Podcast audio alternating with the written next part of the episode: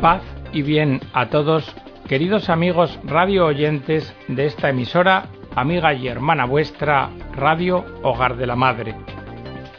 Bienvenidos a una nueva edición del programa El Galeón.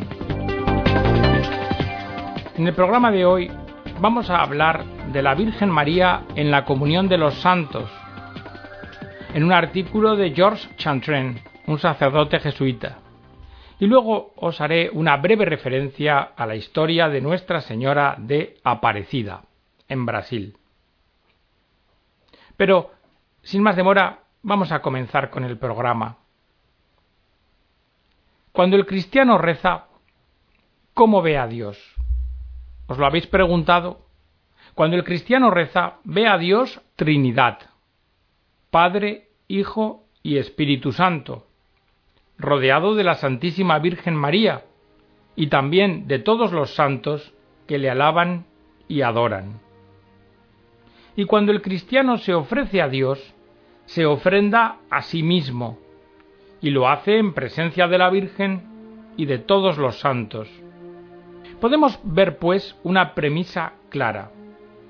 El cristiano, cuando ora, cuando se dirige a Dios, coloca a la Madre de Dios entre los santos, y esto lo hace de una forma espontánea. Y desde este lugar en que el cristiano sitúa a María, resulta que ésta incesantemente, con todos los santos, se encuentra permanentemente intercediendo por nosotros, que somos pobres pecadores. María, con su intercesión, lo que procura, lo que intenta es conducirnos hacia Dios y centrarnos tan solo en Él. María no se pone en el lugar de Dios, no ocupa este lugar. María lo que hace es interceder maternalmente ante su Hijo Jesucristo por todos nosotros. Mirad, esto es precisamente lo que decimos y lo que suplicamos en el Ave María. Santa María, Madre de Dios, ruega por nosotros, pobres pecadores. Pero podemos reflexionar más buscando una mejor comprensión de esta invocación. Y sin duda conviene recordar lo que constituye el objeto de este momento, que no hay comunión entre los santos sin comunión con las cosas santas y que la comunión con los sacramentos que santifican al hombre, esencialmente la Eucaristía, se realiza en la comunión entre los santos. Así, tras la resurrección de Cristo, la Virgen María es santificada gracias a las realidades santas que operan los sacramentos, y en ella, unida a los demás creyentes por la gracia, han encontrado su fin los sacramentos. Es la Madre de Dios. Pero, ¿qué se sigue de esto? De esto se sigue que cuando María comulga el cuerpo del Señor, está recibiendo el cuerpo que precisamente ella misma había dado a su Hijo.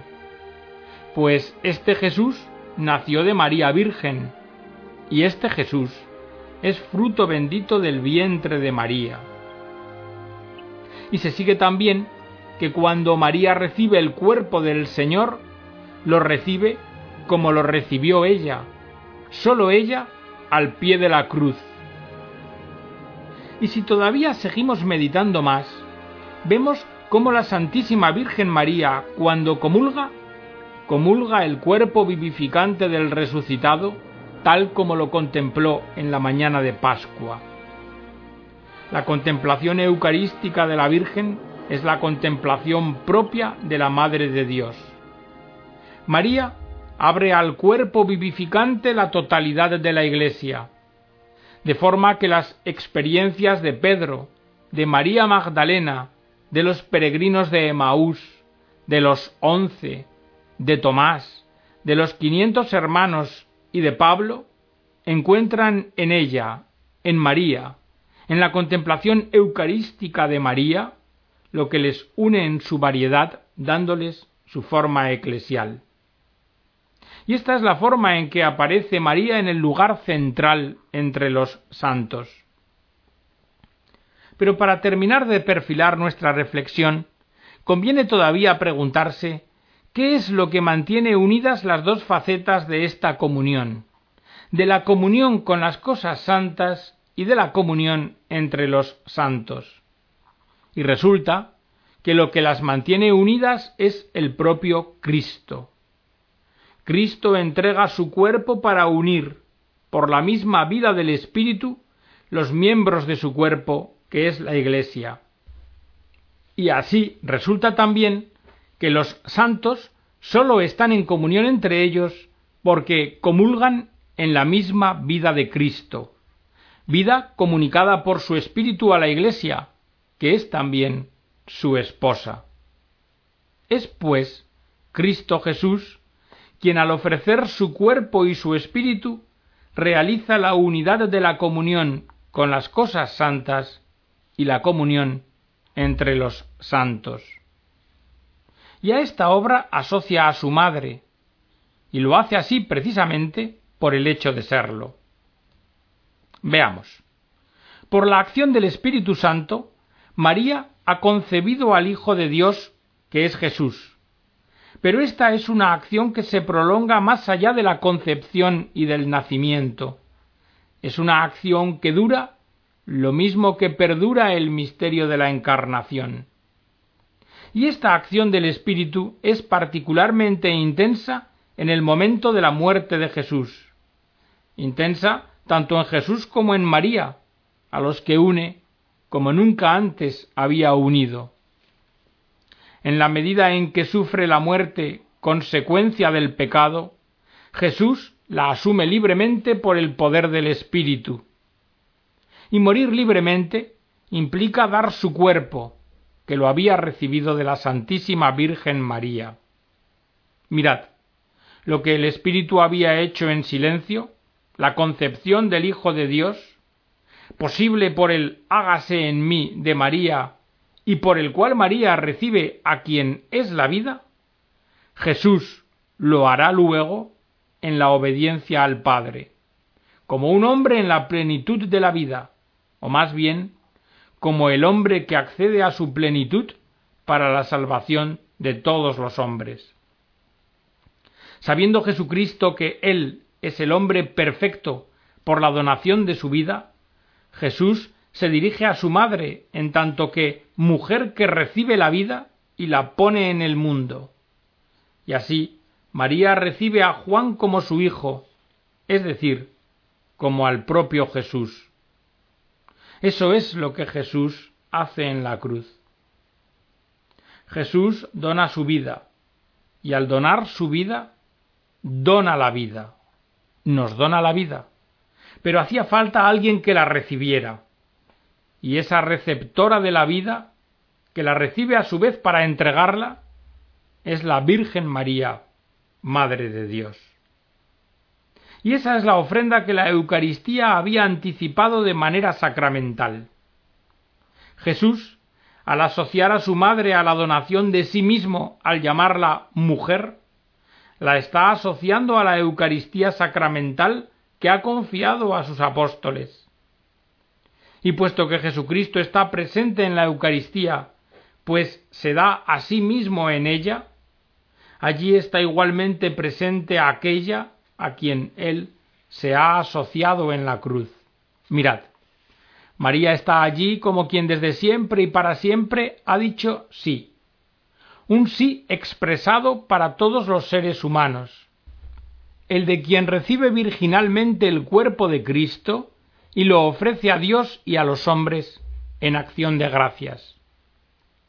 Y así como Cristo no puede dar su cuerpo vivificante más que una vez que hubo resucitado, aun cuando anticipó esta ofrenda antes de su muerte, así tampoco su madre pudo recibir este cuerpo y ofrecerlo hasta no haber sido asociada a la gloria de su Hijo, aun cuando su sí maternal ya lo hubiera anticipado con su hágase en mí en la Anunciación. Por eso, en el cielo, la Madre adquiere su plena dimensión eclesial y confiere a la comunión de los santos su figura marial. Este es el lugar de María, Madre de Dios, entre los santos. Y para nosotros, los cristianos, contemplarla de esta forma nos aporta frutos. Veamos algunos. La figura de María en la comunión de los santos perfila el contorno humano y eclesial del misterio de Dios entre los hombres, del misterio de Emmanuel, del misterio de la Eucaristía. La comunión de los santos es fruto humano de la comunión con el cuerpo eucarístico de Jesús. Y Jesús, Hijo de María, asocia a su madre tanto a la donación de sí mismo como a la comunión entre los creyentes que de ello resulta. Es mediante la donación de sí mismos por la Eucaristía, como los hermanos de Jesús, en el cuerpo místico de Cristo, consuman, de alguna forma, la donación eucarística del Señor. Fijaos, ellos mismos dan así su propio cuerpo, que han recibido de la Madre, de la Virgen María, en virtud de la palabra del Verbo encarnado, Mujer, he ahí a tu Hijo. De esta manera, allí donde está Cristo, allí está también su Madre. En su gloria, la Señora, nuestra Madre, con amor filial, está atenta a la salvación de sus hijos, observando saludable e infaliblemente sus debilidades y faltas, a fin de conducirlos incansablemente hacia su Hijo, que es la vida. Ella les enseña a permanecer en actitud de confesión y les guía a la penitencia. Y cuando los hijos son sensibles a su amor y solicitud porque alcancen la salvación, no pueden por menos que sentirse invitados a retornar al centro de todo, que es Cristo, y a vivir de tal forma que Cristo ocupe el centro de sus vidas. Es de esta forma que hemos visto cómo María, bajo la acción del Espíritu Santo y unida a la donación eucarística de su Hijo, penetra con gracia maternal la comunión de los santos. Y hasta aquí, queridos amigos, esta reflexión sobre el papel de María en la comunión de los santos. Pero se anticipaba al principio del programa que íbamos a hacer una referencia a Nuestra Señora de Aparecida. Y nos tenemos que remontar al año 1717. De las aguas del río Paraíba surge una estatuilla de la Virgen cubierta de barro. Y aquí se produce el comienzo de la devoción de todo un pueblo, del pueblo brasileño. Juan Pablo II oró en la Basílica de Aparecida el 4 de julio de 1980 y pronunció estas palabras. En este momento tan solemne, tan excepcional, quiero abrir ante vos, Madre, el corazón de este pueblo, en medio del cual quisisteis morar de un modo tan especial. Deseo abrir ante vos el corazón de la Iglesia y el corazón del mundo, al que esa iglesia fue enviada por vuestro Hijo. Deseo abriros también mi corazón. María, yo os saludo y os digo ave, en este santuario donde la iglesia de Brasil os ama, os venera y os invoca bajo la denominación de Aparecida, como revelada y dada particularmente a Él, como su madre y como su patrona, como modelo de todas las almas poseedoras de la verdadera sabiduría y al mismo tiempo de la sencillez del niño y de esa entrañable confianza que supera toda debilidad y sufrimiento. Pero retrotraigámonos al principio, a la historia. Año 1554. Un grupo de jesuitas, capitaneado por el padre José de Anchieta, llega a Sao Paulo y lo hace con el deseo de transmitir el tesoro de la fe cristiana a los indios tupis y guaraníes. Funda Sao Paulo, que se convierte en importante centro de evangelización. Allí los misioneros enseñan con gran fervor la devoción a la Virgen María y ponen de relieve el papel que ella, como Madre de Dios, ha tenido en la obra de la redención. Todas las tardes imparten catequesis y se reza el Santo Rosario. En muchos pueblos y ciudades se difunden las cofradías del Rosario y se hacen procesiones y novenas. Así transcurre el tiempo y llegamos al año 1717. El gobernador de la capitanía de Sao Paulo, don Pedro de Almeida, está de viaje hacia Minas Gerais y ha de pasar por el valle de Paraíba. Para la alimentación del gobernador y de su comitiva, se les pide a los pescadores del lugar que lleven la mayor cantidad posible de pescado. Entre esos pescadores están Domingos García, Joao Alves y Felipe Pedroso. Estos toman sus canoas y se dirigen hacia el río Paraíba y comienzan a pescar. Lanzaron las redes repetidas veces, pero no consiguieron pescar nada. Navegaron unos seis kilómetros por el río hasta el puerto de Itaguasú. Volvieron a echar las redes, pero lo único que pescaron fue una estatuilla cubierta de barro y descabezada. Volvieron a echar las redes y apareció la cabeza, y descubrieron que era la imagen de Nuestra Señora de la Concepción. Los pescadores regresaron a casa con gran cantidad de peces, y muy sorprendidos de todo lo que había pasado. Felipe Pedroso conservó la imagen en su casa unos seis años y posteriormente se la regaló a su hijo. Este hizo construir un oratorio y en él colocó la imagen de la Virgen. Pero pronto comenzaron a suceder prodigios extraordinarios y la fama de la Virgen se difundió espontáneamente. El número de peregrinos que venían de los pueblos cercanos había aumentado mucho, y en la pequeña capilla de Itaguasú ya no cabían todos. Así pues, el vicario de la parroquia de Guarantinguetá hizo construir una capilla más grande en el Morro dos Coqueiros. El templo se inauguró el 26 de junio de 1745 con la invocación de Nuestra Señora de Aparecida.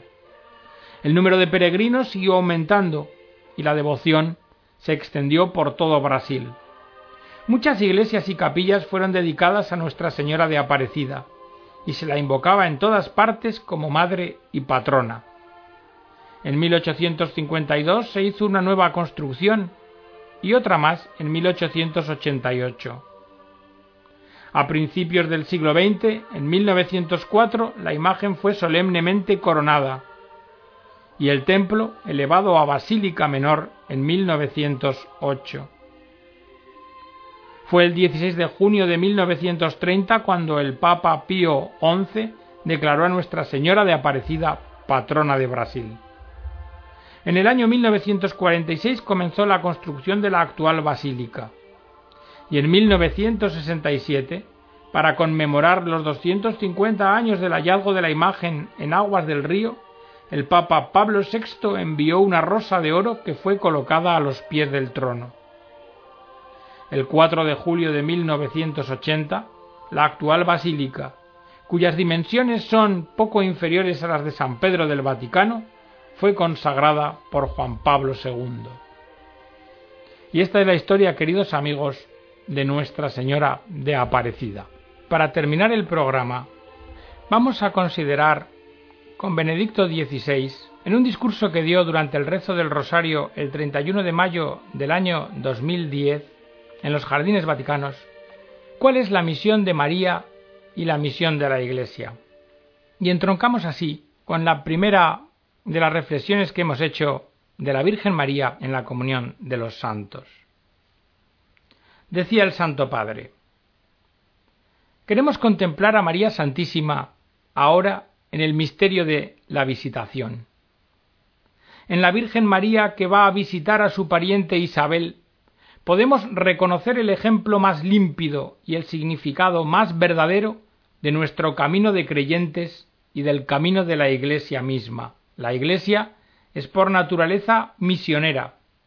Está llamada a anunciar el Evangelio por todas partes y siempre a transmitir la fe a cada hombre y mujer y a cada cultura. Escribe el evangelista San Lucas.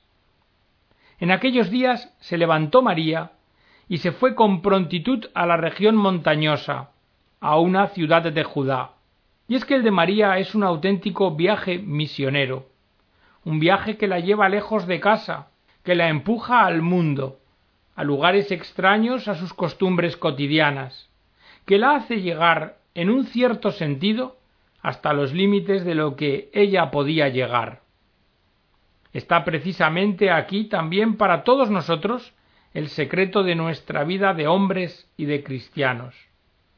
La nuestra, como individuos y como Iglesia, es una existencia proyectada fuera de nosotros.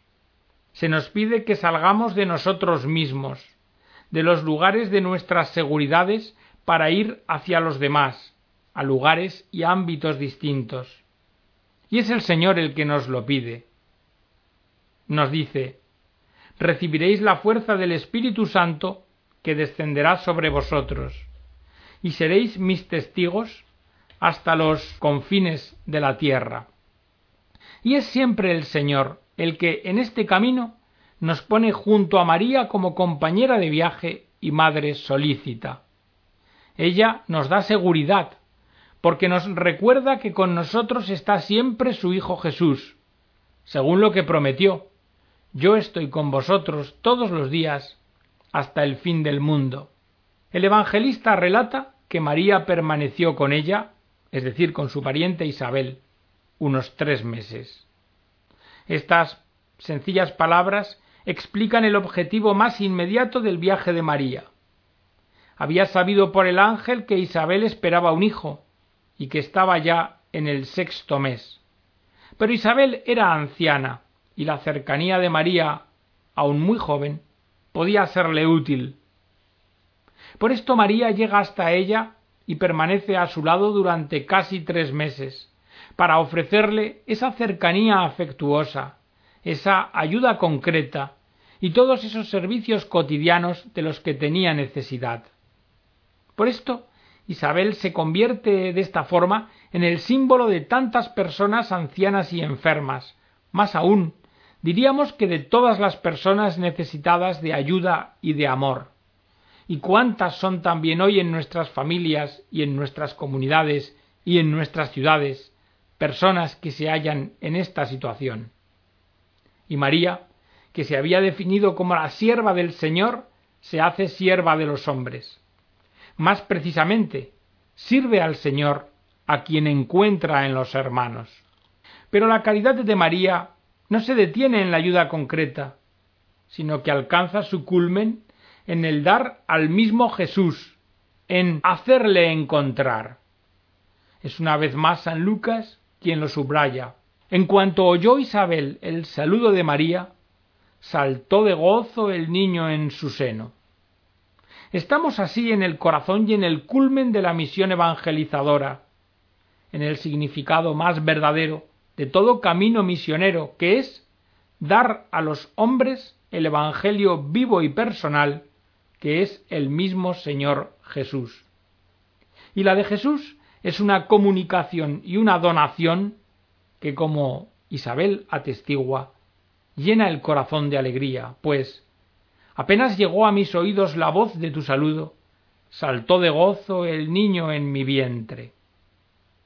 ¿Qué por qué? Pues porque Jesús es el verdadero y único tesoro que nosotros tenemos que dar a la humanidad. Es de Él de quien los hombres y mujeres de nuestro tiempo tienen profunda nostalgia, aun cuando parezca que lo ignoran o lo rechazan. Es de Él de quien tienen gran necesidad, sobre todo en esta sociedad en la que vivimos, sí, en Europa, pero también en el mundo entero. Y es a nosotros a quienes se nos ha confiado esta extraordinaria responsabilidad.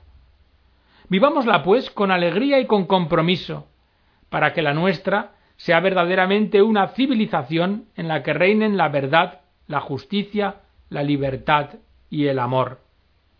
Terminamos así, pues, queridos amigos radioyentes, este programa pidiendo esta gracia precisamente a la Virgen Santísima María. Que Dios os bendiga a todos. Deseo que el programa haya servido para vuestra edificación y me despido emplazándoos a la próxima edición.